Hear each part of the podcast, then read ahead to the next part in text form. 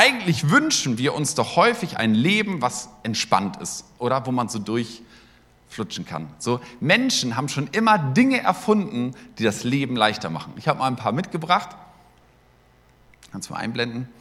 Genau, und ich finde, das sind so Dinge, die machen das Leben einfach leichter. Das sind großartige Dinge. Und je nach Altersdurchschnitt, der eine oder andere wird das tatsächlich noch erlebt haben, das war die erste Geschirrspülmaschine. Ganz rechts, was ihr da sehen könnt, irgend so ein lustiges Teil. Oder unten die Waschmaschine. Stell dir vor, wir müssen alle heute Nacht nach Hause gehen und noch so eine Waschkumme nehmen und da ordentlich dran unsere Klamotten reiben, damit sie wieder sauber werden. Großartige Erfindung, das Auto gar nicht mehr wegzudenken. Oder eins der ersten Handys, zumindest mein erstes Handy, was man hatte. Was für eine Revolution. Und in 20 Jahren, was man heutzutage alles da schon damit machen kann, fehlt nur noch, dass es auch rasieren könnte. So, das sind wohl die großartigsten Erfindungen, mit die großartigsten Erfindungen, was weiß ich, was man noch alles kann, ins Weltall fliegen und, und, und. Es gibt aber heute noch neue Erfindungen. Ich habe euch auch da noch ein paar mitgebracht. Die braucht man auch unbedingt. Ja. weiß noch nicht, ob die sich durchsetzen, ähm, aber schauen wir mal. Also für Kinder, so dass das Essen nie zu heiß ist, wäre das super. So Erfindungen hat man, damit das Leben leichter wird. Und manchmal kommt ein, über ein so das Gefühl oder manchmal auch so die Denke, hey, der Glaube sollte doch auch irgendwie was sein, was das Leben leichter macht. Also so ein Jesus dazu packen ins Leben und dann läuft das Leben einfach geschmeidiger. Dann läuft es rund. Ich habe nicht mehr so viele Probleme. Und vielleicht bist du dir selber schon mal im Spiegel begegnet oder auch anderen Menschen und du hast irgendwie festgestellt, hm, mit diesem Jesus versuche ich das schon eine ganze Zeit. Weißt du, ich gehe immer fromm in die Kirche, Woche für Woche. Ich bin irgendwie, ich spende Geld, ich tue dieses oder jedes und trotzdem läuft mein Leben nicht rund. Trotzdem werde ich krank, trotzdem kündigt mir die Bank den Kredit, ähm, trotzdem hat sich mein Partner von mir getrennt. Oder, oder, oder. Und irgendwie scheint dieses Jesus-Ding nicht zu funktionieren. Mache ich da irgendwas falsch? Habe ich es noch nicht richtig gemacht? Wie läuft das eigentlich? Bis hin zu, dass Menschen sagen, weißt du was, ich habe es versucht mit diesem Jesus, aber es funktioniert nicht. Und ich hänge es wieder an den Nagel. Ich gehe in die Kirche, hör mir irgendwie was an, tu vielleicht auch noch das eine oder andere, aber das Leben hat immer noch so viele Baustellen, die gehen deswegen nicht weg, deswegen wird deswegen nicht leichter. Ich nehme lieber eine von den anderen Erfindungen und packe sie zu meinem Leben dazu. So, wir sind in dieser Serie Dinge, die Jesus nie gesagt hat. Es geht also um Kommunikation. So, das eine hat Jesus gesagt, das andere hat er nicht gesagt und vielleicht kennst du das aus der Beziehung. So, Paul Watzlawick hat mal gesagt, gelungene Kommunikation ist Glückssache. So manchmal sagt der andere was, ich nehme auch etwas wahr, aber ich habe eigentlich gar nicht verstanden, was er gesagt hat. Also der Klassiker ist ja irgendwie so zusammen shoppen zu gehen. Stefan hatte letzte Woche auch dieses Beispiel. Und dann kommt die Frau raus mit dem neuen Kleid und sagt, Schatz, wie findest du das? Und du sagst, das andere fand ich schöner. Du findest mich also hässlicher? Nein, das habe ich nicht gesagt. Und wir hören manchmal Dinge raus oder möchten Dinge hören, die aber so gar nicht gesagt wurden und so nicht gemeint wurden. Und deswegen unsere Predigt 3, was hat Jesus eigentlich nicht gesagt, um deutlicher zu machen, was hat er denn gesagt? So, was hat Jesus gesagt? Er hat nicht gesagt, du wirst keine schlechten Tage haben. Manchmal, habe ich gedacht, wünscht man sich ja, dass Jesus Dinge wie Folgendes gesagt hätte. Trachte zuerst nach dem Reich Gottes und dein Handy-Akku wird niemals müde und ermatten. Das wäre super, oder? Oder wahrlich, wahrlich, ich sage dir, wer den Willen meines Vaters tut, wird im Supermarkt immer die schnellste Kassiererin erwischen. Wer meine Worte hört und danach handelt, wird nie wieder auf der A7 eine Baustelle haben. Hat Jesus leider nicht versprochen. Er hat auch nicht versprochen, dass er die Sonne für mich anhält damit ich ausschlafen kann und trotzdem nicht zu spät komme. Wie großartig wäre das? All diese Dinge hat Jesus nicht versprochen. Und ich denke manchmal, ja, hätte er das doch gemacht, weißt du, dann hätte es eine Autobahnevangelisation vor der Baustelle und würde sagen, alle, die Jesus nachfolgen wollen, hebt eure Hand und die Baustelle wird hinweggenommen werden. Und als mit dem Handheben schweben alle hoch über die Baustelle. Jesus hätte es nicht so machen können. Nein, hat er nicht. Stattdessen hat er Dinge gesagt, ähm, die wir uns gleich mal anschauen werden, und zwar im Johannesevangelium Kapitel 16. Das ist so der, die Kernverse für heute stehen da drin. Ich habe eine Bibel, die heißt die Jesus-Bibel. Und da sind alle Dinge, die Jesus gesagt hat, rot markiert. Da kann man immer ganz schnell sehen, was hat er denn gesagt. Das meiste findest du natürlich in den Evangelien, aber auch in der Offenbarung und so weiter. Genau, und in Johannes 16 spricht Jesus nochmal mit seinen Jüngern. So, das sind die letzten Momente, bevor er gekreuzigt wird, bevor er stirbt. Und er will denen nochmal was mitgeben. Er gibt ihnen nochmal so die letzte Instruktion. Sagt, wisst ihr was, ich gebe euch was mit. Ich gehe sterben, ich werde hingerichtet werden, aber ich gebe euch jetzt nochmal etwas ganz Wichtiges mit. Seine letzten Hinweise. Da heißt es in Johannes 16, Vers 20. Ich versichere euch, ihr werdet weinen und trauern über das, was mit mir geschehen wird. Aber die Welt wird sich freuen. Also Jesus sagt in dieser Situation zu seinen Jüngern, ihr werdet mich vermissen, ich werde weg sein, ich werde gekreuzigt werden, mit mir wird was Schlimmes passieren. Und ja, würden wir denken, dass selbstverständlich was passiert, ihr werdet trauern, ihr werdet weinen und die Welt, also alle Menschen, die, Welt bezieht sich auf Menschen, die Gott fern sind, sie werden sich freuen, weil sie haben ihn ja hingerichtet. Er sagt, wahrlich, wahrlich, sei dir gewiss, ich gebe dir Brief und Siegel darauf, dass ihr trauern werdet. Ihr werdet weinen, ihr werdet wehklagen. Innere Schmerzen haben. Und dann geht der Satz weiter und das ist ganz wichtig, weil Jesus geht es nicht darum, Menschen zu entmutigen und auch seine Jünger wollte er nicht entmutigen. Und er sagt dann, ihr werdet trauern, doch eure Trauer wird sich von einem Augenblick zum anderen in große Freude verwandeln, wenn ihr mich wiederseht. Es wird sein wie bei einer Frau in den Wehen. Wenn ihr Kind erst geboren ist, verblassen die Schmerzen angesichts der Freude, dass ein neuer Mensch zur Welt gekommen ist. Ich finde, das, was bei einer Geburt passiert, gehört irgendwie zu den faszinierendsten, zu den emotionalsten, aber auch zu den extremsten Momenten, die es irgendwie so gibt auf der Welt. So diese Stunden von unglaublichen Schmerz, was der Körper da aushalten muss, ja, du musst dir mal die Hand eines Mannes hinterher anschauen, was der für Schmerzen hatte. Nein, im Ernst, also du denkst, wie, ich durfte das ja zweimal miterleben, wie kann man das aushalten? Wie kann man das überleben? Kann man das nicht irgendwie rückgängig machen? So, Entschuldigung, ich, ich tue alles für dich. Ich lese dir alles von den Lippen, von den Augen ab. Du darfst sagen, wie das Kind heißt. All die Diskussionen, die wir vorher hatten, sind weg. Du darfst alles bestimmen. Ich tue alles für dich. Bitte halt irgendwie durch. Den Kinderwunsch, den du hattest, wo du vielleicht mal gedacht oh, sieben Kinder oder vier Kinder wäre großartig, geht irgendwie beim ersten Kind, zack, sofort runter auf eins und du denkst so, eins reicht, wir sind damit durch, nie wieder. Und dann ist dieses Kind da und liegt bei meiner Frau so auf der Brust. Und in dem Moment sagt sie, ich könnte noch mehr Kinder kriegen. Und denkst so, what? Warst du gerade nicht dabei? Wie verrückt ist das? All die Schmerzen sind von jetzt auf gleich weg was auch immer da im Körper abgeht, an Feuerwerk, an ähm, Hormonen, die da so ausgeschüttet werden. Und da ist kein Gedanke mehr an den Schmerz, ob der es wohl wert gewesen wäre, dieses Kind zu gebären. So dieses Eintauschen dafür, was gewesen wäre. Und ich finde das erstaunlich. Jesus benutzt genau dieses Bild und sagt, hey, ihr werdet jetzt weinen, ihr werdet Schmerzen haben, ihr werdet schlechte Tage haben, aber dein Schmerz wird sich in absolute Freude verwandeln, wenn ihr mich, wenn ihr Jesus sehen werdet. Johannes 16, Vers 22. Jetzt seid ihr traurig, aber ich werde euch wiedersehen und dann werdet ihr euch freuen und niemand kann euch diese Freude nehmen. Sie ist nicht wegnehmbar, sie hat Bestand in Ewigkeit hinein. Und in Vers 33 erklärt Jesus seinen Jüngern, warum er ihnen diese Botschaft überhaupt mitgibt. Und da heißt es im ersten Teil von Vers 33, ich habe euch das alles gesagt, damit ihr in mir Frieden habt. In meiner Gegenwart, wenn ihr in mir seid, dann habt ihr Frieden. Die Welt mag irgendwie zusammenbrechen, aber in meiner Gegenwart kommst du zur Ruhe und ich gebe dir Frieden. Ein Frieden, der unerklärlich ist, der übernatürlich ist. So wie bei dieser Geburt. diese Schmerzen und es ist für den Mann, der außen, von außen das beobachtet, völlig unerklärlich. Wie kann das sein, dass von jetzt auf gleich sich das so anders anfühlt?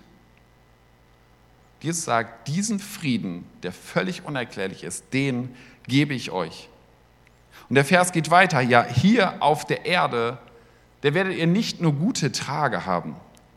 Euch werden nicht nur freundliche Menschen begegnen, die euch immer applaudieren und zujubeln, nur Gutes sagen. Nein, er sagt, hier auf der Erde werdet ihr viel Schweres erleben.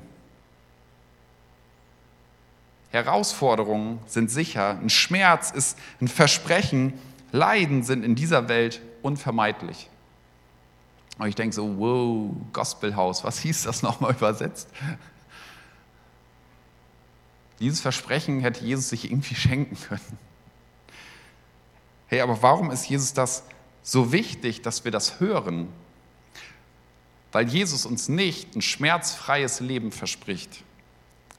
Er spricht nicht von einem Wohlstandsevangelium. Das magst du in der einen oder anderen Kirche tatsächlich hören. Du sagst, du wirst über alles hinweggehen, es wird kein Leid mehr sein, du musst nur stark genug glauben oder was auch immer, du hast nie wieder finanzielle Schwierigkeiten und, und, und. Aber das verspricht Jesus alles überhaupt nicht. Stattdessen sagt er, zu den normalen Herausforderungen des Lebens wirst du auch noch Herausforderungen bekommen, weil du mir nachfolgst, um meinetwillen. Noch ein Paket sozusagen obendrauf. Du wirst Herausforderung und Schmerz auf dieser Welt gegenüberstehen. Und der ein oder andere befindet sich genau in so einer Situation in seinem Leben gerade, wo, wo die Welt irgendwie über einen zusammenbricht, wo richtig schlimme Dinge passieren, wo das Leben einfach nicht ruhig ist, wo, wo Leid das, Le das Leben überwältigen will, wo Verlust ist, wo man finanziell mit dem Rücken an der Wand steht, wo das Selbstvertrauen gerade wieder in den Keller gewandert ist wo man sich wünscht, doch endlich den Partner des Lebens zu finden, aber da ist irgendwie keiner in Sicht. Wo Menschen sich vielleicht abgewandt haben, wo Zerbruch in der Familie ist. All diese Zeiten, die irgendwie im Leben so scheinbar jeden irgendwann irgendwie mal treffen. Wo Leid im Leben ist. Und dann fühlt es sich manchmal so an, dass man sagt, Gott, wo bist du in dem Ganzen? ich versuch's doch, dieses Jesus-Ding mit Kirche und Glaube und so. Gott, wo bist du denn in dem Ganzen? Kannst du mein Leben nicht leichter machen? Kannst du nicht machen, dass ich keine schlechten Tage mehr habe?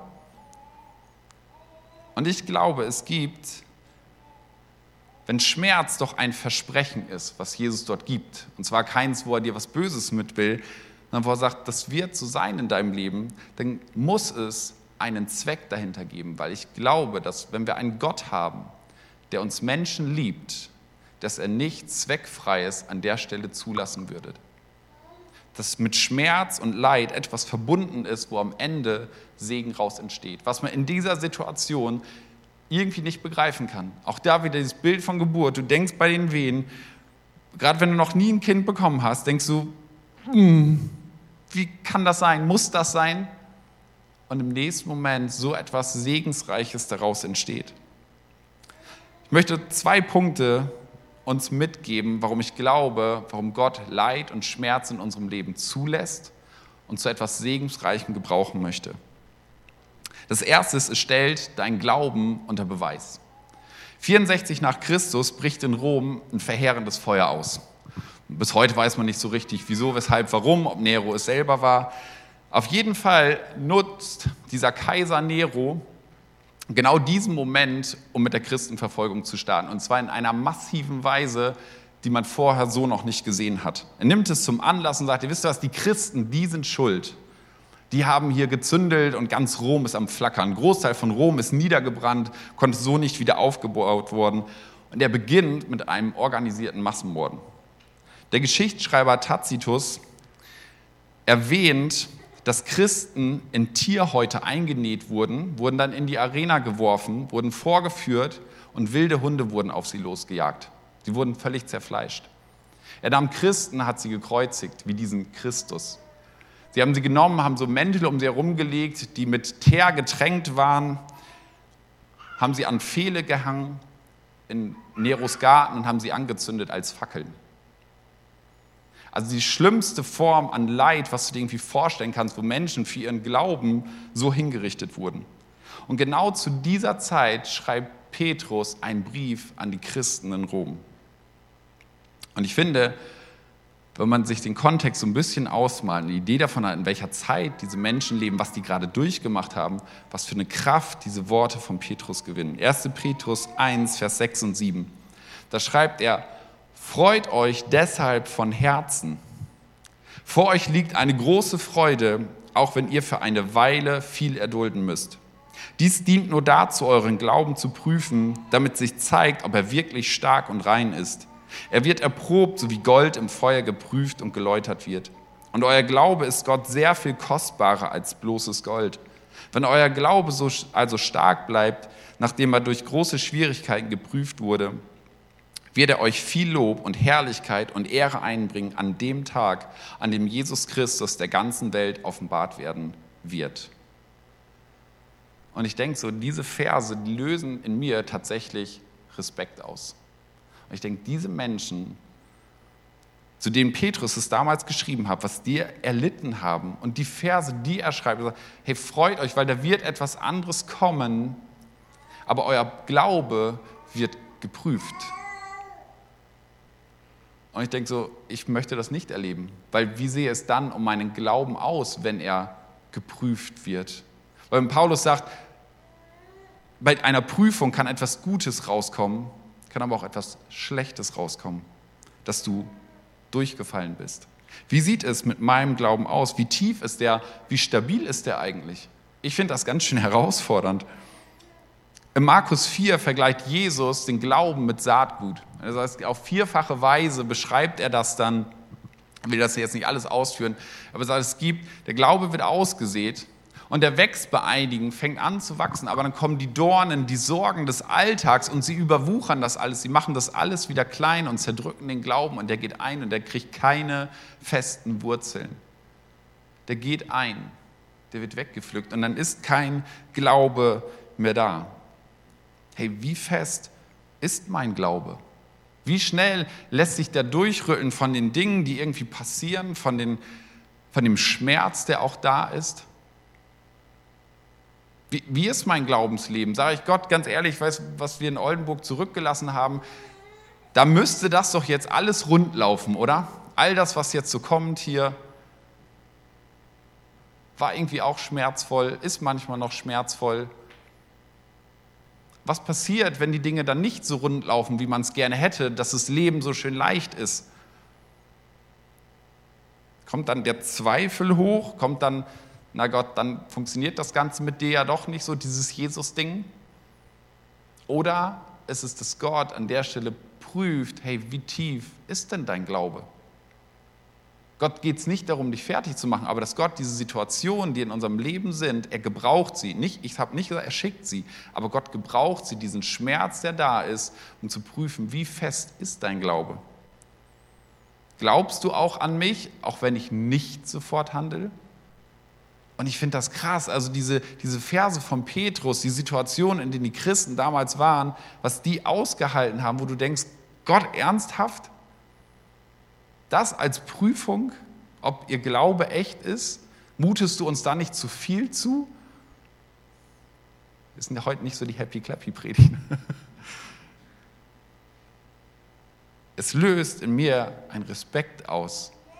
Und ich bete dafür und sage, Gott, ich wünsche mir, dass mein Glaube tiefer wird und die Punkte, die in meinem Leben kommen, wo Schmerz und Leid ist, dass ich trotzdem an dir festhalte.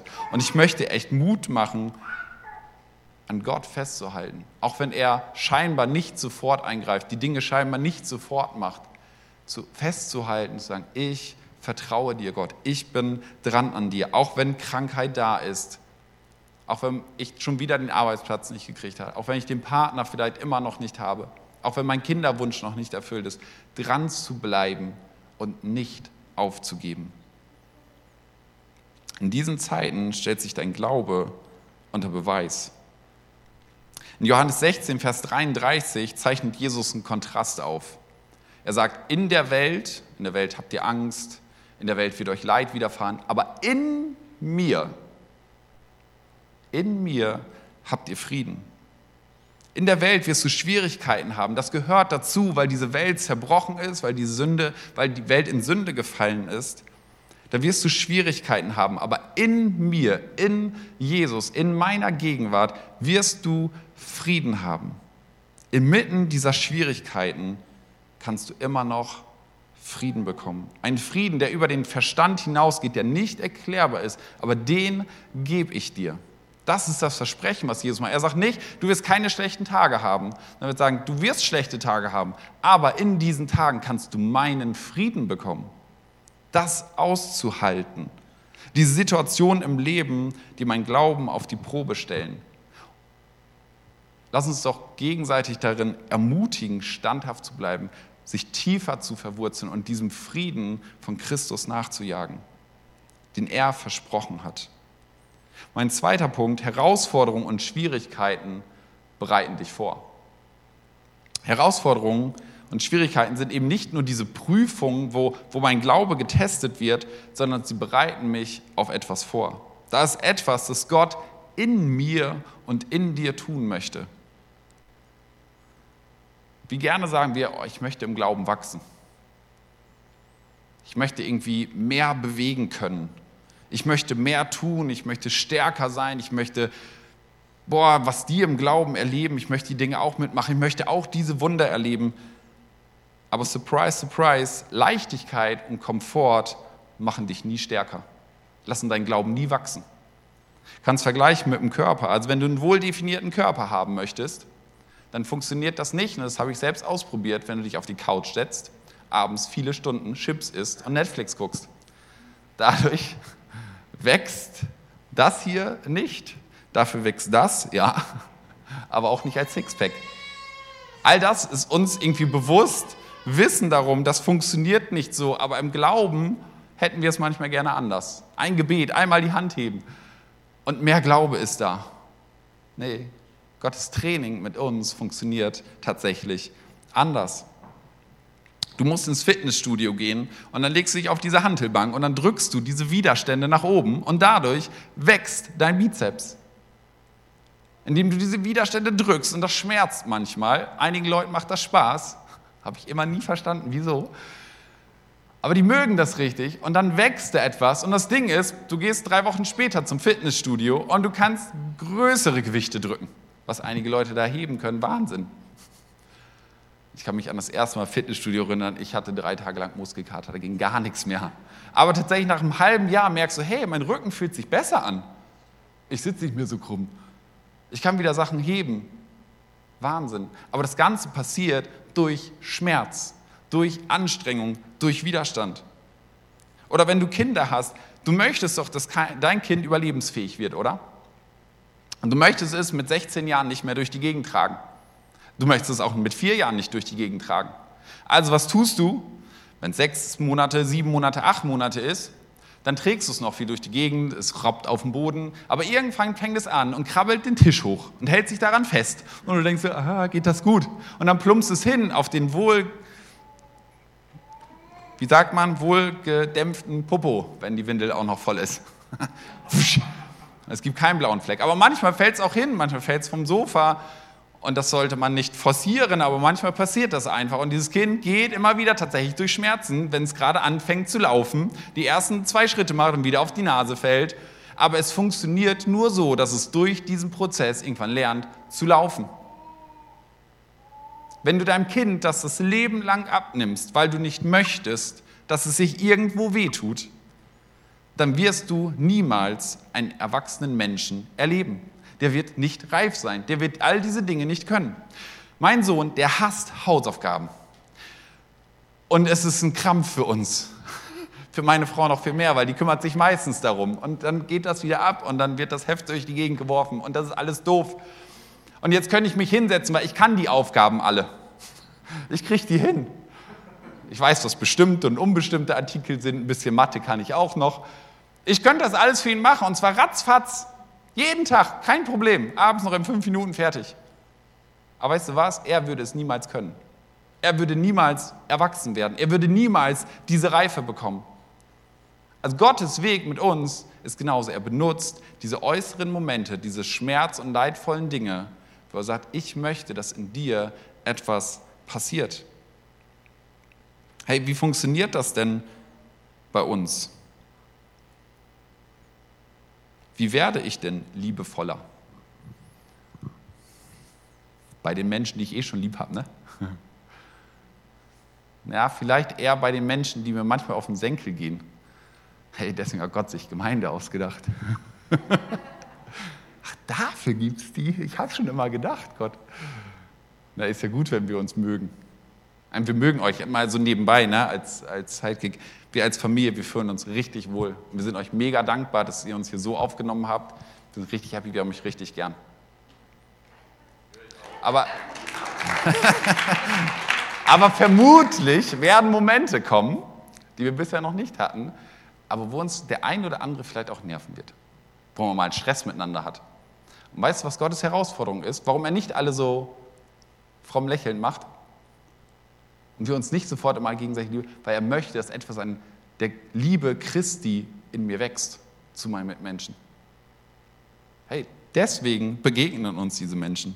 Glaube wächst an Herausforderungen. Jakobus 1, da heißt es, liebe Brüder, wenn in schwierigen Situationen euer Glaube geprüft wird, dann freut euch darüber.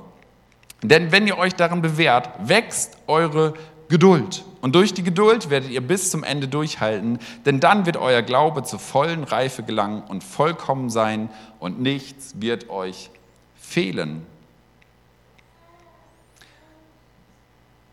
Ich glaube, Schwierigkeiten und Herausforderungen, dass Gott sie gebraucht, um uns auf Zukünftiges vorzubereiten. Vielleicht sehen wir ganz häufig den Sinn nicht darin. In dem Moment, und du denkst, warum muss ich da jetzt durchgehen?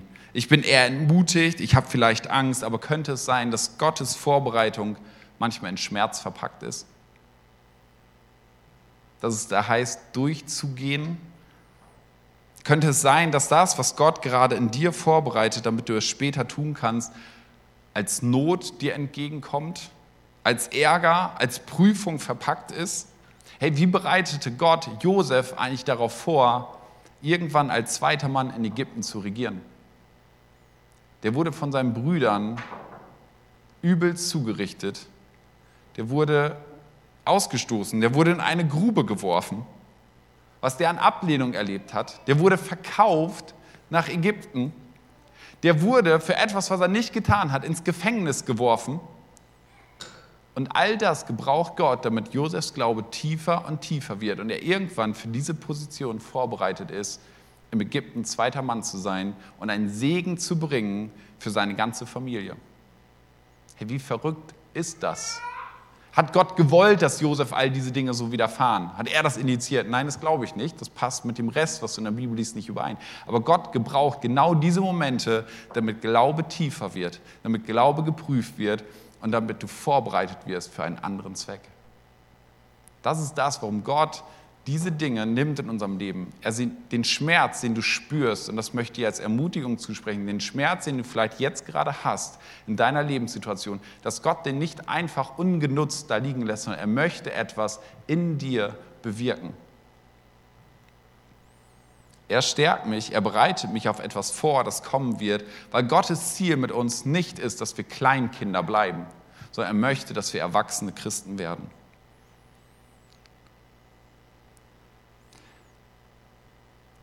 Die Band darf gerne schon auf die Bühne kommen. Es ist so, dass ich mich jetzt über schlechte Nachrichten freuen soll. Also ich meine, in Jakobus heißt ja auch, liebe Brüder, freut euch, wenn diese Schwierigkeiten kommen. Ich weiß nicht, ob er sich dabei gedacht hat, setzt euch hin und jubelt, wenn mal wieder irgendwie eine schlechte Nachricht eingetrudelt kommt. Kann ich mir auch nicht vorstellen. Aber mit dieser veränderten Perspektive zu sagen, okay, ich bin in diesem leidvollen Moment drin, und da ist Leid, das ist ja nicht weg. Jesus sagt ja nicht, du darfst keine Schmerzen spüren oder du, du darfst nicht weinen. All das sagt er ja nicht. Sondern diese Perspektive zu ändern und zu sagen, ah, Jesus ist in mir drin. Ich gehe durch Leid, ich gehe durch Schmerzen hindurch, aber er gibt mir Frieden. Das zieht mich näher zu ihm, weil bei ihm finde ich diesen Frieden. Ich kann den Frieden, den scheinbaren Frieden, ich kann Alkohol gebrauchen, ich kann Drogen gebrauchen, ich kann dauerhaft Partys machen, ich kann zum Therapeuten gehen und, und, und. Ich kann viel tun, damit irgendwie meine Seele beruhigt wird. Aber Jesus sagt, ich gebe dir einen Frieden, der über den Verstand hinausgeht. Du gehst dahin in dem Leid zu Jesus und sagst, Jesus, hier ist mein Schmerz, aber ich bitte dich um deinen Frieden, dass er in mein Herz einzieht. Dran zu sein, in seiner Gegenwart zu sein, wird mir diesen Frieden geben. Und auf der anderen Seite diesen Perspektivwechsel drin zu haben, zu sagen, dieser Schmerz ist tatsächlich für etwas gut. Und ich glaube, das ist so schwer, aber dieses Bild mag uns helfen von der Geburt, dass Jesus sagt, hey, jetzt für diesen Moment ist es schmerzhaft, aber das, was geschehen wird, ist eine große Freude. Dieser Zweck, für den Gott dich vorbereitet, diesen, diese Perspektive zu ändern, mag mir so sehr helfen, das Zukünftige zu sehen, da anders mit umzugehen. Ich lade dich ein, mit mir aufzustehen. In Johannes 16, Vers 33 sagt Jesus dann noch am Ende dieses Verses, aber habt den Mut, denn ich habe die Welt überwunden. Und ich glaube, es braucht tatsächlich Mut, solche Situationen anzunehmen und sagen, Jesus, ich will deine Gegenwart suchen, um diesen Frieden, den will ich von dir. Und ich will diesen Perspektivwechsel drin haben. Den Mut zu haben, nicht darin zu versinken. Und ich möchte uns einladen, dafür zu beten, für all diese Sachen. Sagen, Jesus, ich lege dir das hin.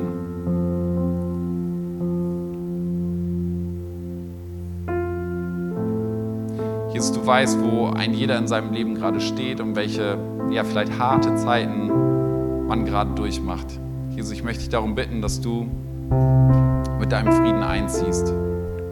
Jesus, du hast es versprochen und ich möchte mich darauf stellen, auf dein Wort, dass du dein Versprechen hältst.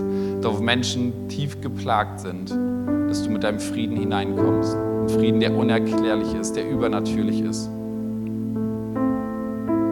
Jesus, ich möchte dich bitten, dass du Heilung schenkst in der Seele, wo wir Verletzungen haben aber Jesus, ich möchte dich auch bitten, dass da, wo unser Glaube angefochten ist, wo er irgendwie auf dem Prüfstand steht, dass Menschen ermutigt sind, in diesem Moment durch deinen Geist nicht die Wurzeln auszureißen, sondern mit den Wurzeln tiefer zu graben. Deine Gegenwart zu suchen, sodass Glaube wachsen kann, dass Frucht entstehen kann.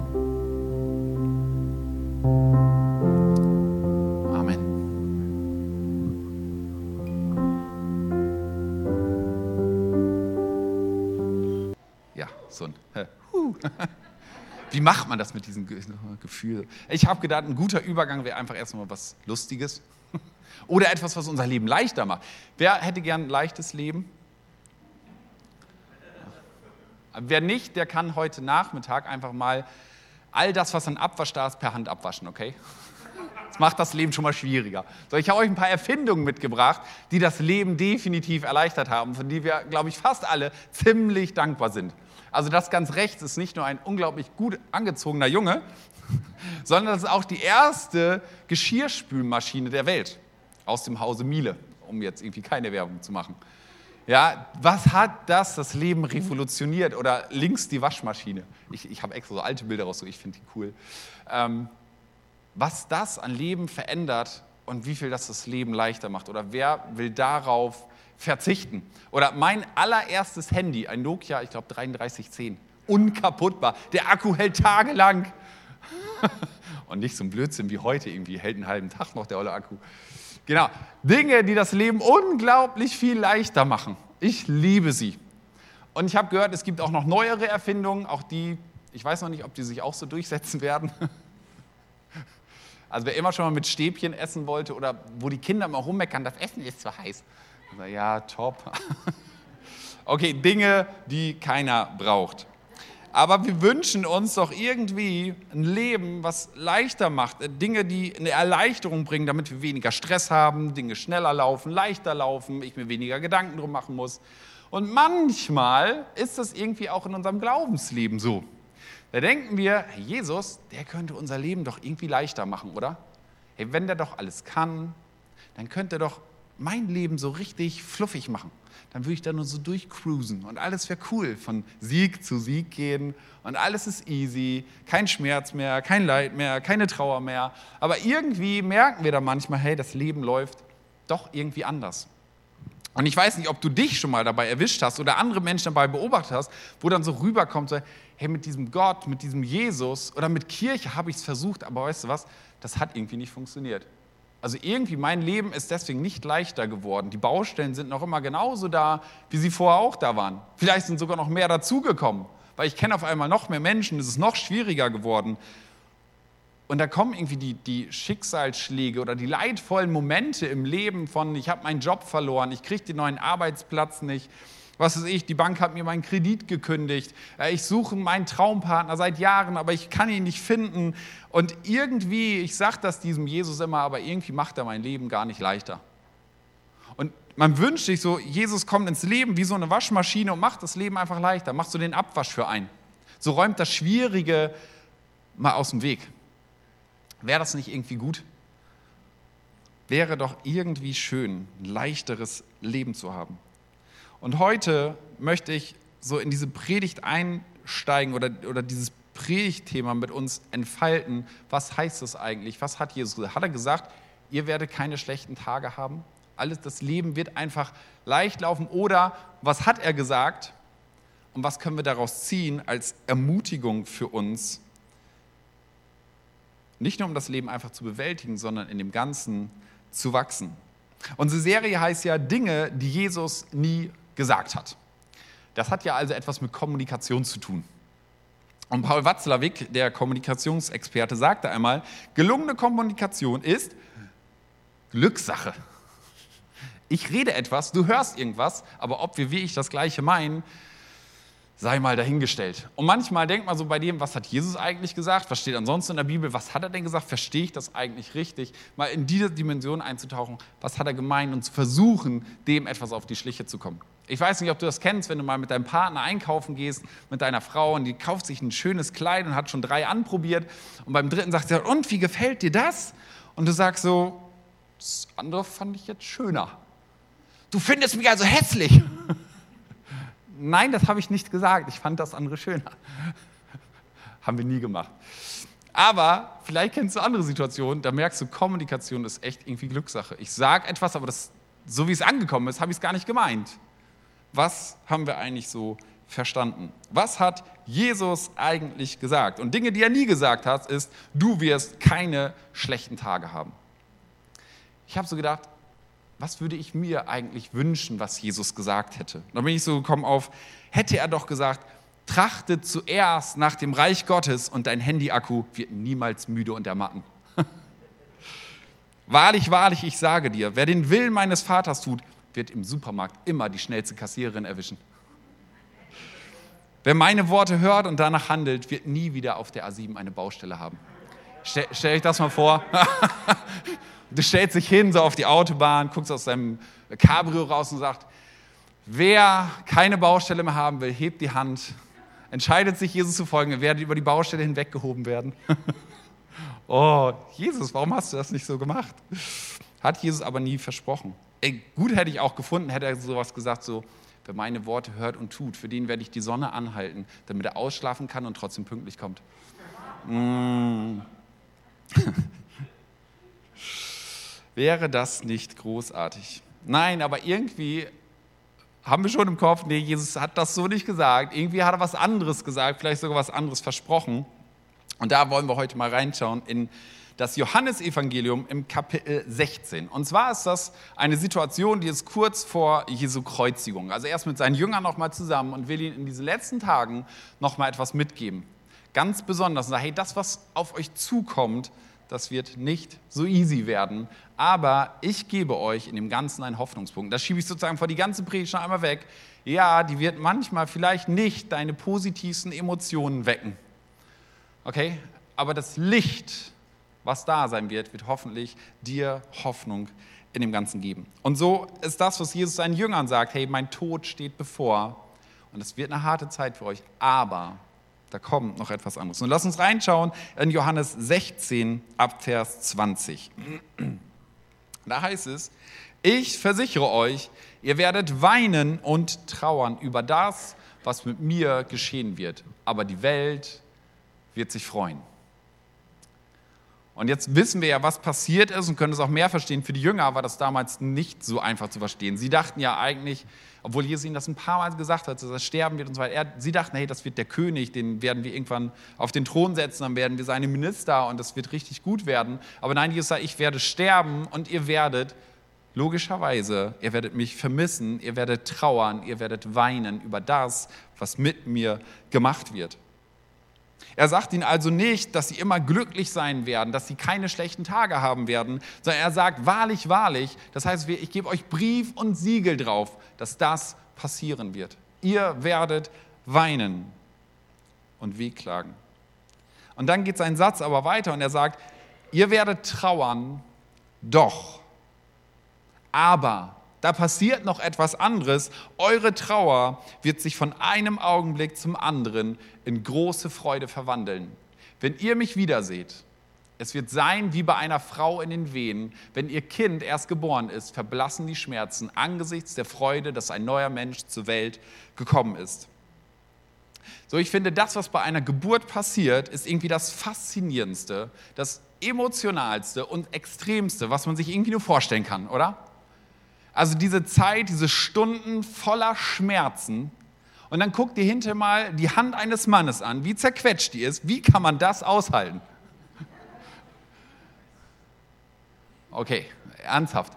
Also je nachdem, wie lange so eine Geburt sich hinzieht und so als Außenstehender, aus der ich das jetzt ja nur irgendwie beschreiben kann, denkst du, kann man das irgendwie rückgängig machen? Sorry, ich lese dir jeden Wunsch von den Augen und von den Lippen ab. Du darfst bestimmen, wie das Kind heißt, auch wenn wir vorher tagelang drüber gestritten haben. Du darfst alles bestimmen. Halt irgendwie durch. Noch ein bisschen. Wie kann man das machen? Und dann denkst du irgendwie beim ersten Kind so, okay, wir hatten irgendwie Kinderwunsch, vier Kinder wäre cool oder andere möchten sieben Kinder haben oder was weiß ich wie viele. Und beim ersten denkst du, eins reicht. Das brauchen wir nur einmal im Leben, das reicht uns. Und dann kommt dieser Moment, das Kind ist auf der Welt und ich erinnere mich dran, Miriam liegt da, bekommt Jonathan auf den Arm und sie sagt, ich könnte auch noch mehr Kinder kriegen. Und ich so, äh, waren wir in unterschiedlichen Filmen?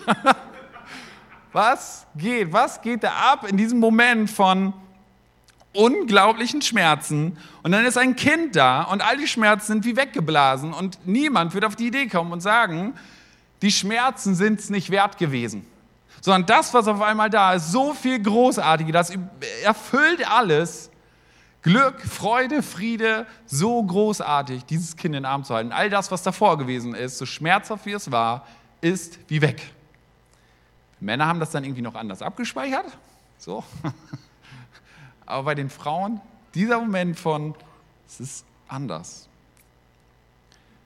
Jesus sagt, ihr Jünger, ihr werdet weinen und trauern, es wird schlechte Tage geben, aber dein Schmerz wird sich in Freude verwandeln. Es ist nur eine bestimmte Zeit, wo dieser Schmerz ist und dann wird etwas viel Großartigeres daraus erwachsen. Da wird etwas anderes geboren. Jesus benutzt ja genau dieses Bild von in den Wehen sein, die irgendwie vielleicht sogar Tage vorher anfangen.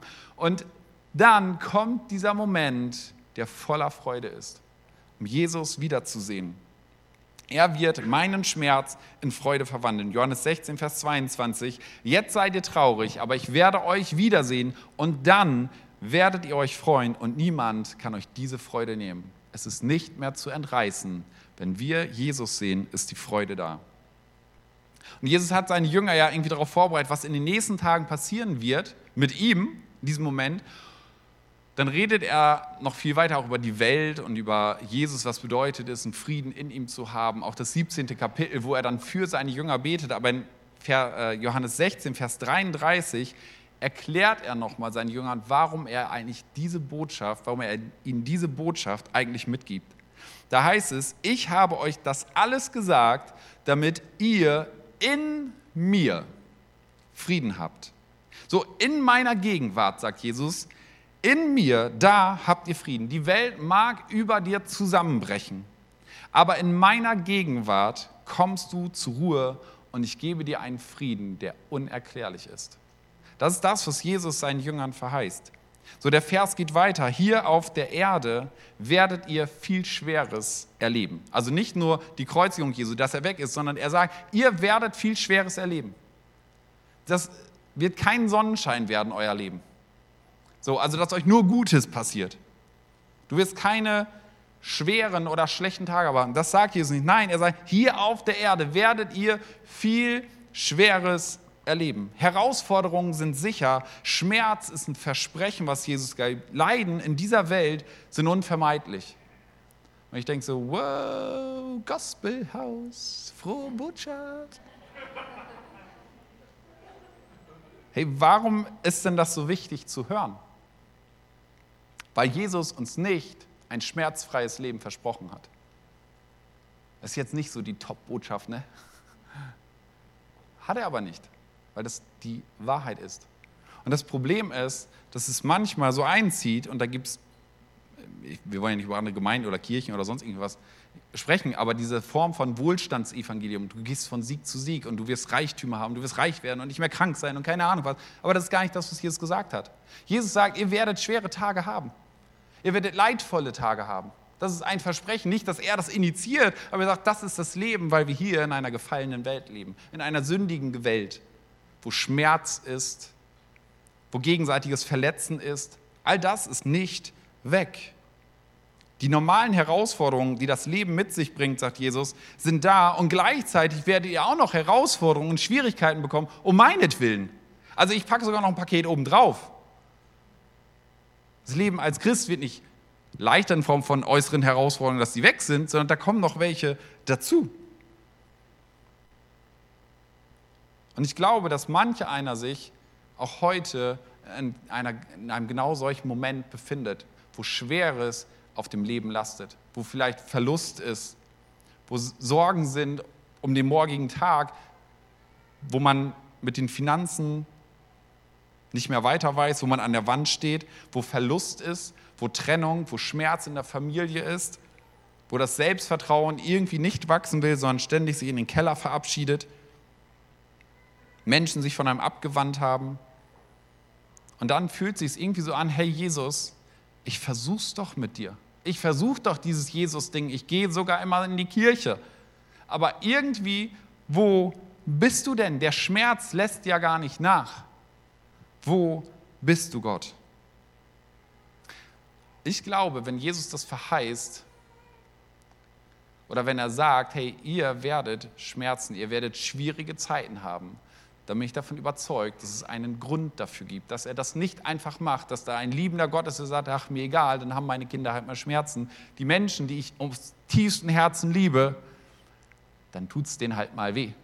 Passiert halt. Das glaube ich nicht, sondern ich glaube, dass Gott jeden Schmerz in unserem Leben gebrauchen möchte, um da etwas Gutes rauszuformen. Und dass am Ende etwas an Segen daraus erwachsen kann.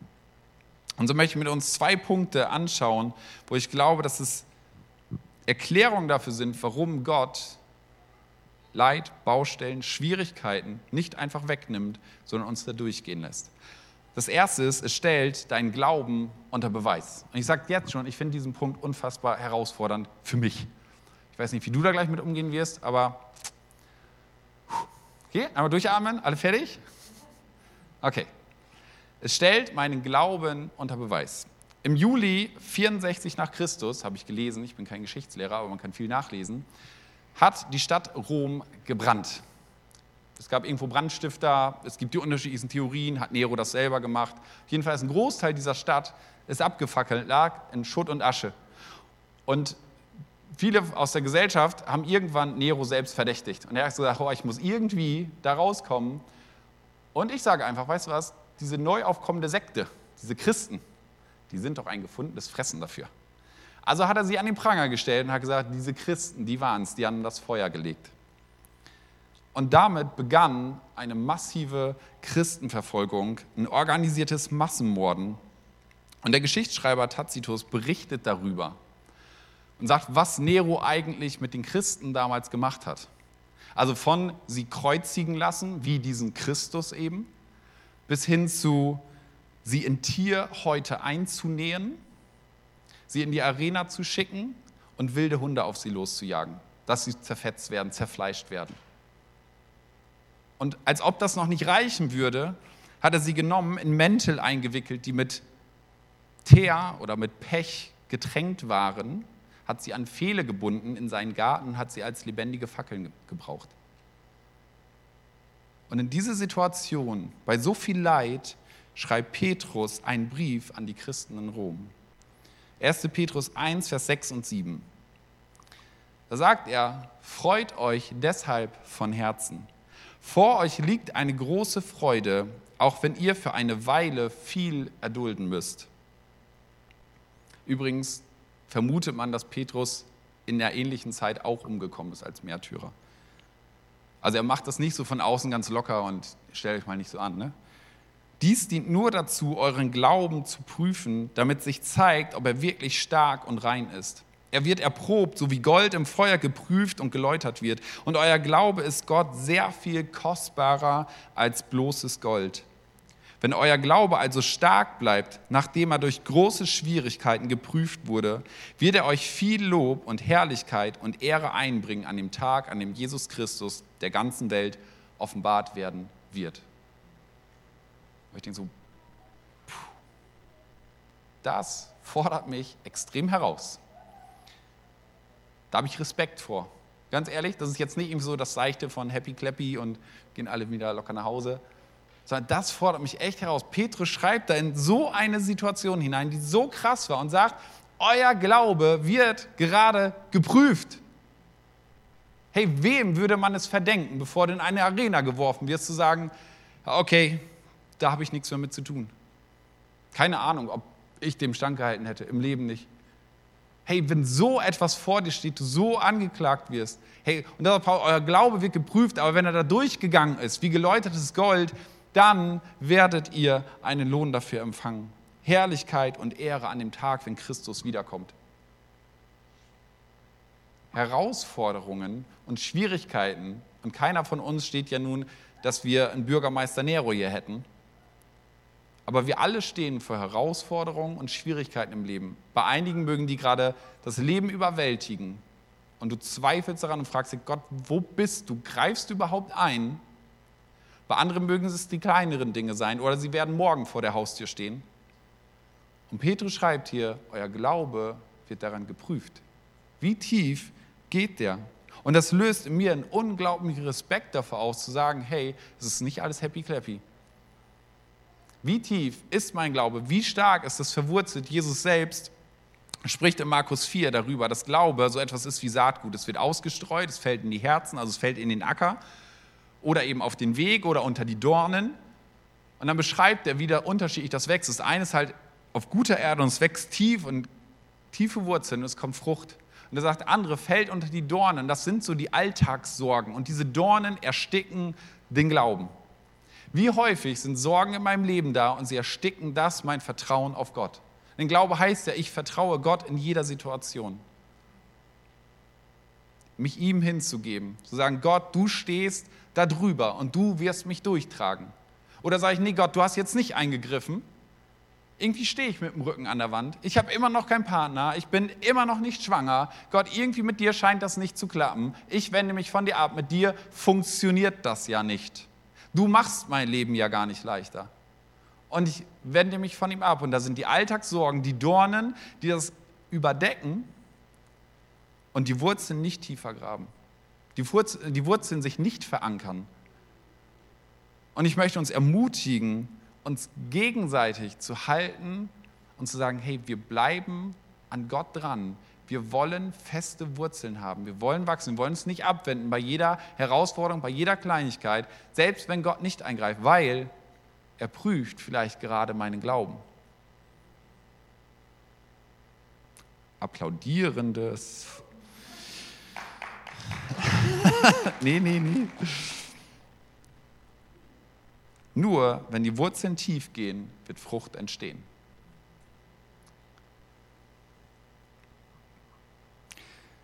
In diesen Zeiten stellt sich unser Glaube unter Beweis. Und Jesus sagt in Johannes 16, Vers 33, da macht er nochmal diesen Kontrast ganz deutlich. Da ist etwas in der Welt, auch ganz Johannes 17, auch könnt ihr mal nachlesen, ganz häufig steht da in der Welt und Jesus zeichnet diesen Kontrast, was alles in der Welt sein will. Mit in der Welt meint er jetzt nicht irgendwie den Erdball, sondern er sagt, da, wo eine gottfeindliche Kultur ist, da, wo Menschen sind, die Gott ablehnen, da werdet ihr das und das und das, werdet ihr alles erleben. In eurem Leben hier werden Schwierigkeiten sein. Und dann zieht er den Kontrast dazu. Aber in mir, in mir wirst du Frieden haben. Inmitten von Schwierigkeiten, in einer kaputten Welt, kannst du immer noch Frieden haben. Und ich denke, was ist das für ein Versprechen, weil das das absolut Großartige daran ist. Jesus sagt nicht, ich nehme alle Leiden einfach weg, jetzt in diesem Moment, ich nehme alle Schwierigkeiten weg, du kommst ganz easy durchs Leben. Und er sagt, ich bin in diesen Schwierigkeiten drin. Und ich frage mich manchmal, und ich kann Menschen gut verstehen, die ohne Jesus unterwegs sind, die in Alkoholsucht, die in Drogensucht oder in irgendwelchen anderen Dingen, die die Seele irgendwie einem scheinbaren Frieden geben, in dem Ganzen versinken. Kann ich total gut nachvollziehen, weil wo ist deine Hoffnung? Wo soll dieser Frieden denn herkommen? Und Jesus sagt, ich gebe dir einen übernatürlichen Frieden, den du nicht erklären kannst. So wenig wie ich, vielleicht mit irgendwelchen Hormonen noch erklären kann, wie wenn man schwanger ist, ein Kind gebiert, solche Schmerzen da sind, im nächsten Moment absolute Freude da ist und man sagt, die Schmerzen sind vergessen. Jesus sagt, ich gebe dir einen übernatürlichen Frieden in dieser Situation. Und ich glaube, wenn wir diesen Frieden haben und darum ringen, und den kriegst du nicht einmal, weil du einmal kurz die Hand gehoben hast. Manchmal sind unsere Gebete kurz in solchen schweren Phasen. Da wissen wir gar nicht viel zu sagen. Aber trotzdem die Gegenwart Gottes zu suchen und manchmal einfach nur da zu sitzen, vor Gottes Angesicht zu weinen und zu sagen, ich kann nicht mehr. Und es gibt Menschen hier in unseren Reihen, die gehen durch so tiefe Zeiten, die am Verzweifeln sind, die Schmerzen haben. Und das kann ganz unterschiedlich sein, weil jeder ja in seiner Situation ist. Aber Jesus sagt, ich will dir meinen Frieden geben in dieser Situation. Und du kannst es nicht begreifen, wie einige Menschen durch unfassbares Leid gehen und sie trotzdem diesen Frieden haben, weil er übernatürlich ist, den Gott in dich hineinlegt. Und den bekommen wir, wenn wir tiefer graben, wenn wir seine Gegenwart suchen. Dazu möchte ich uns ermutigen, hast du diese schweren Zeiten, grab tiefer, wend dich nicht von Gott ab und sag, ah, du machst es ja eh nicht für mich, sondern suche seinen Frieden. Den hat er versprochen und den wird er dir geben.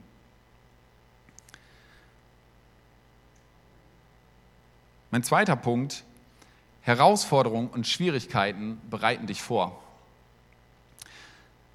Ich glaube, dass Gott das nicht nur als Prüfung gebraucht. Also ich glaube eh nicht, dass Gott diese Dinge schickt, aber ich glaube, dass Gott diese Dinge gebraucht. Und diesen Schmerz, der da ist, dass er das nimmt und sagt, daraus will ich das Beste in dir formen. Ich stelle dich auf der einen Seite vielleicht auf die Probe. Der Moment, wie fest ist dein Glaube, um dir selbst zu sichern. Und Gottes Absicht ist nicht dabei zu sagen, weißt du was, dann reiße ich es raus, werf's weg, war nichts. Sondern Gottes Wunsch ist es ja, dass deine Wurzeln tiefer gehen, dein Vertrauen zu Christus tiefer wird. Das ist Gottes Absicht. Also du kannst ja mit dem Auto zum, zum TÜV fahren, zu dieser äh, zweijährlichen Untersuchung. Ne? Und da kannst du eben durchfallen oder mit Mängeln irgendwie noch durchkommen, musst halt nochmal nachweisen. So Gottes Absicht ist nicht, dass du durchfällst. Aber er stellt es auf die Probe und er sagt, weißt du was, hier sind Punkte, vertrau mir. Da musst du vielleicht nochmal ran in dem Ganzen und dann mag die Prüfung vielleicht tatsächlich nochmal wiederkommen. Und der andere Punkt ist aber, dass Herausforderungen und Schwierigkeiten uns auf Dinge vorbereiten. Da ist etwas, was Gott in mir tun möchte. Wer möchte im Glauben wachsen? Ihr könnt Hände unten lassen.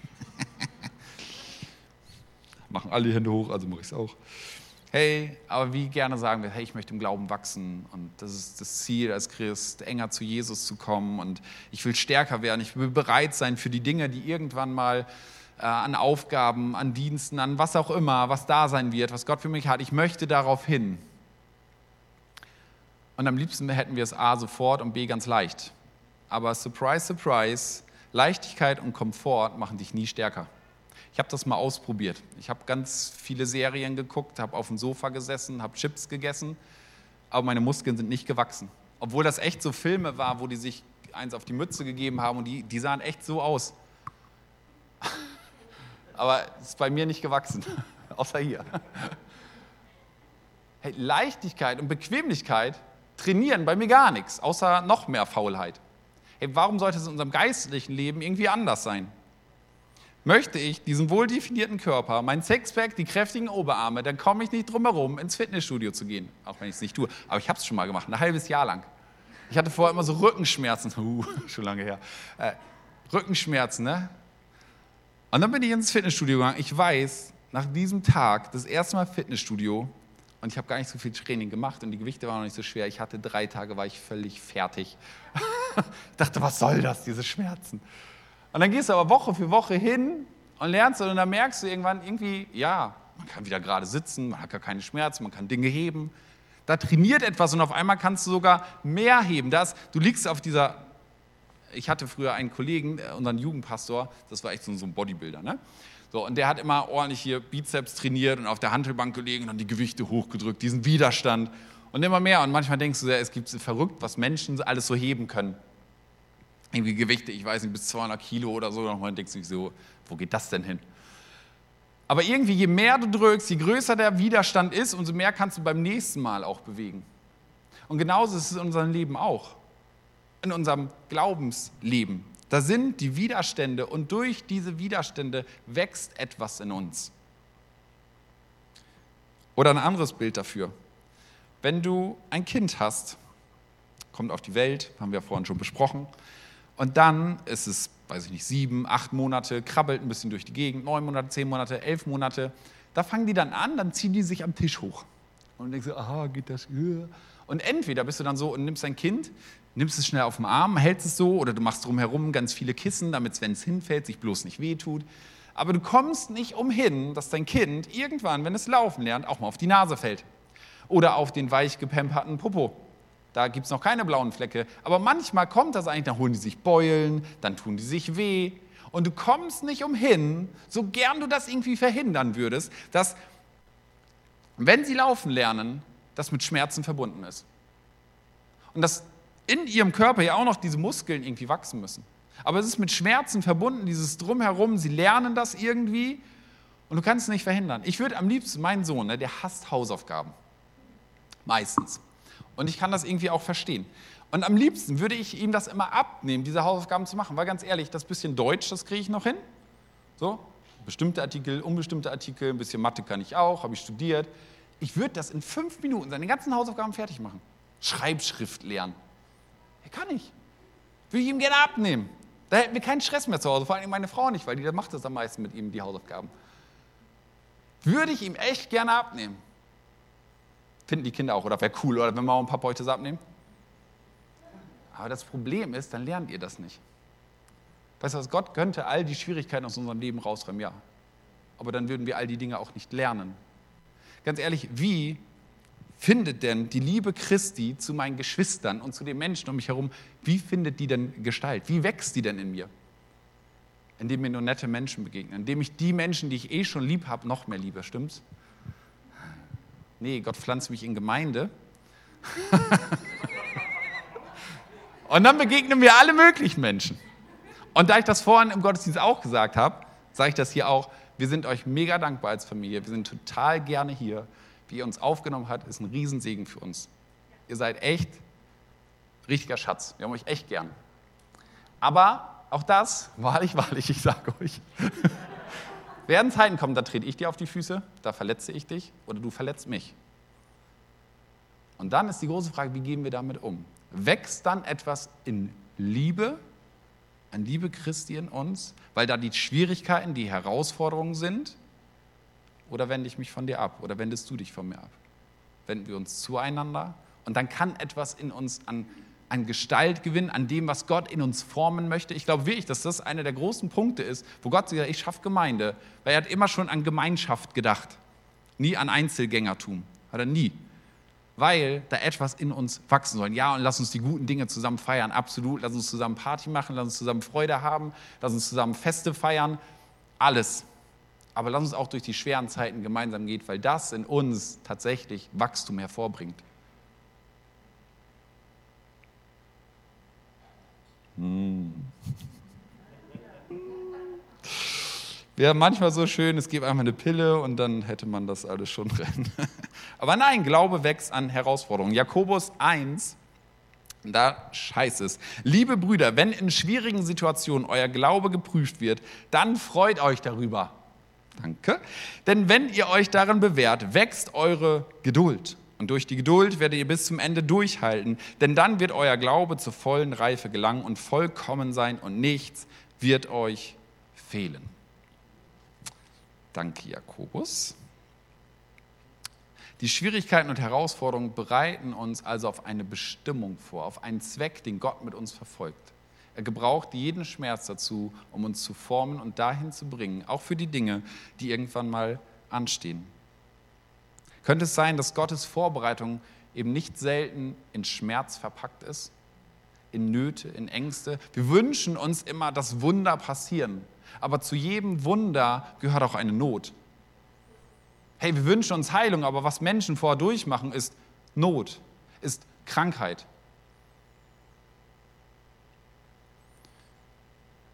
Wie bereitete Gott Josef eigentlich darauf vor, irgendwann mal zweiter Mann im Staat Ägypten zu sein? Beeindruckende Story, hätten wir auch komplett drüber predigen können. Was für ein Typ. Also wächst mit vielen Brüdern auf, mit der Jüngste. Das schon mal hart.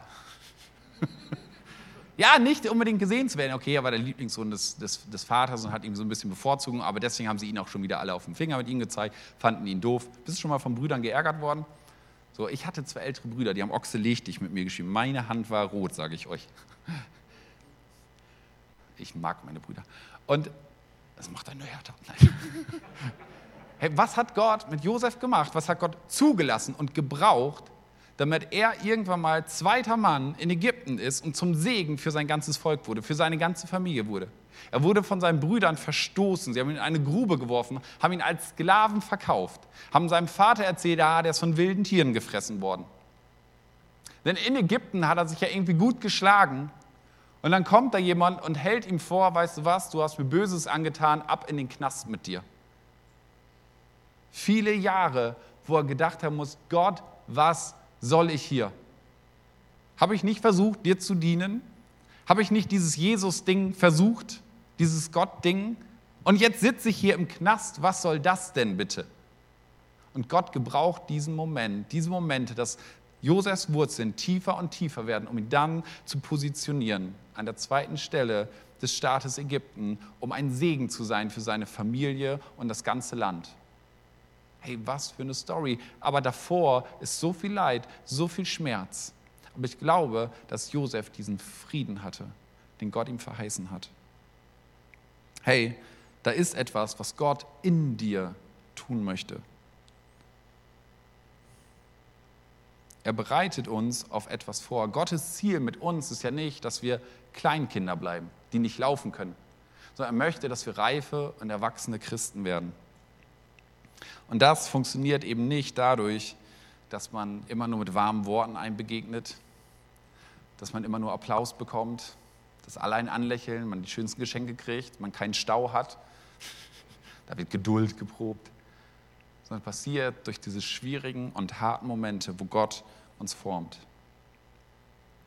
So, auf der einen Seite stellt es dein Glauben auf die Probe möchte, dass sein Glaube tiefer wird. Und auf der anderen Seite bereitet es sich auf einen Zweck vor.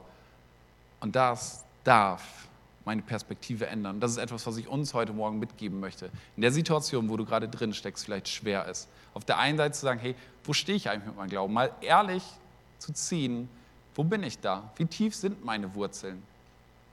Und dann hoffentlich, dass nicht der Moment kommt und sagt, weißt du was, da ist eh wenig da, dann kann ich es ganz bleiben lassen und sagen, okay, ich möchte, dass meine Wurzeln wachsen. Ich möchte tiefer gehen.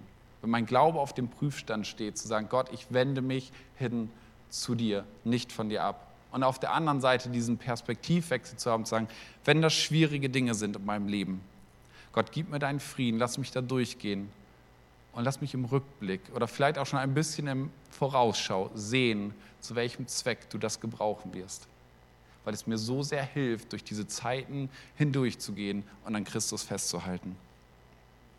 Hey, wenn Jakobus das so schreibt, freut euch darüber, über diese Situation und denkt so, meinst du das jetzt ernst? Also das finde ich ein bisschen hart. Jetzt auch noch zu sagen, happy, clappy, klatsche in die Hände, wenn was Blödes widerfährt oder wenn ich Schwierigkeiten habe. Müsste man nochmal tiefer einsteigen, was er denn damit gemeint hat. Aber diese Freude auf das, hey, Christus in mir gibt mir diesen Frieden, der übernatürlich ist, diese Situation durchzustehen. Und er will etwas in mir bewegen.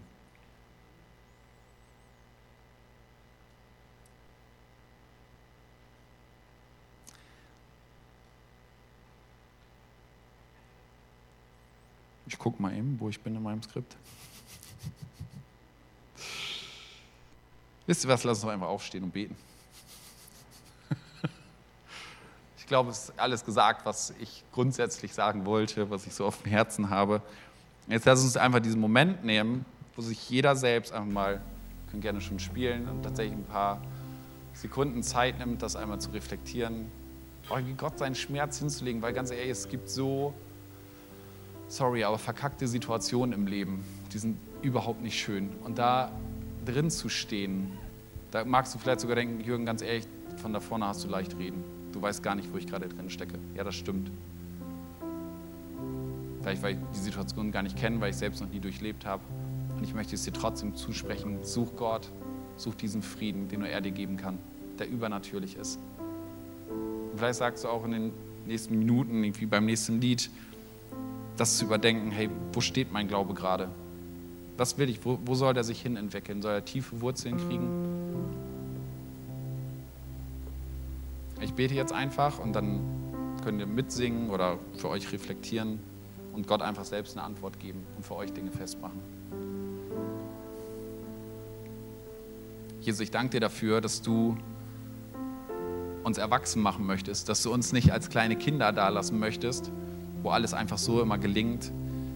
Jesus, ich danke dir, dass du diese Absicht mit uns verfolgst. Auch wenn das bedeutet, dass wir durch schwierige Zeiten hindurchgehen. Und Jesus, ich danke dir so sehr dafür, dass wir wissen dürfen, bei dir finden wir Halt, bei dir finden wir Frieden. Und ich möchte für einen jeden bitten, der gerade durch so schwere Zeiten hindurchgeht, dass du deinen Frieden schenkst, dass die Sehnsucht nach dir wächst, deine Gegenwart zu suchen und dass du Menschen in diesen Situationen begegnest. Jesus, danke dafür, dass du das schon tausendfach getan hast. Für all das, wo Menschen das schon erlebt haben und gleichzeitig etwas davon weitergeben können. Ich bitte dich, dass wir Zeugnis davon sind, dass Frieden einzieht, dass wir anderen Menschen etwas davon weitergeben können, sie hinführen können in deine Gegenwart. Jesus, danke dafür, dass du ein guter Gott bist. Amen.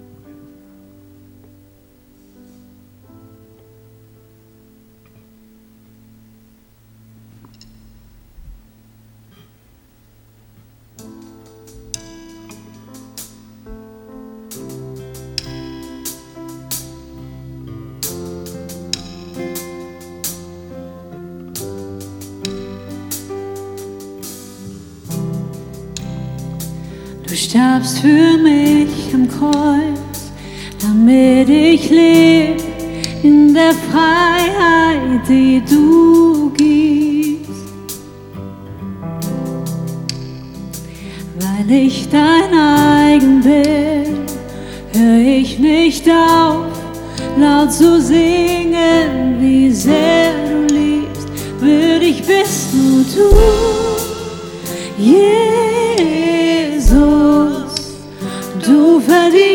das Lob, würde ich nur du, würde ich bist nur du, Jesus,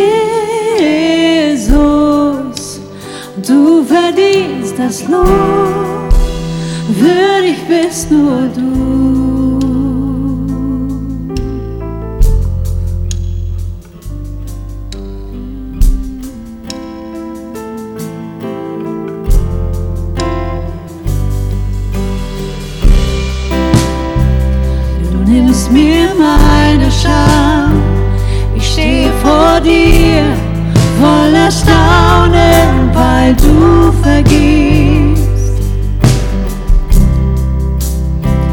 Weil du mir gnädig bist, höre ich nicht auf, laut zu singen, wie sehr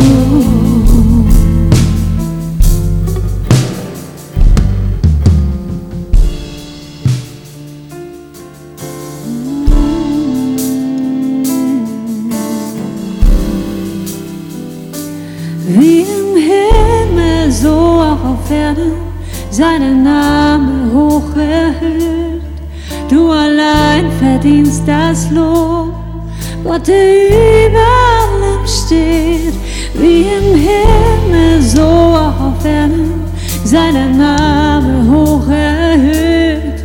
Du allein verdienst das Lob, Gott, der über allem steht, wie im Himmel, so auch auf Erden, seinen Namen hoch erhöht.